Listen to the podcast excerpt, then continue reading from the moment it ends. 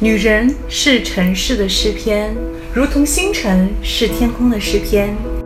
今日份单眼皮小姐姐送你的英语早读，在此。Women are the poetry of the world.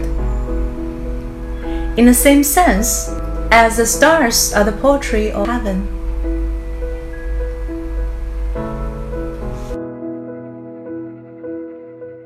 Thank you for listening, and I'm Maggie Tao.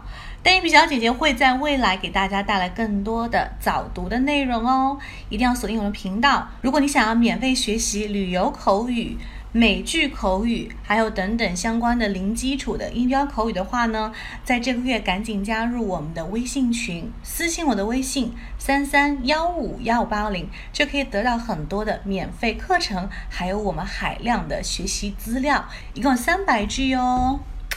Ciao. Soon.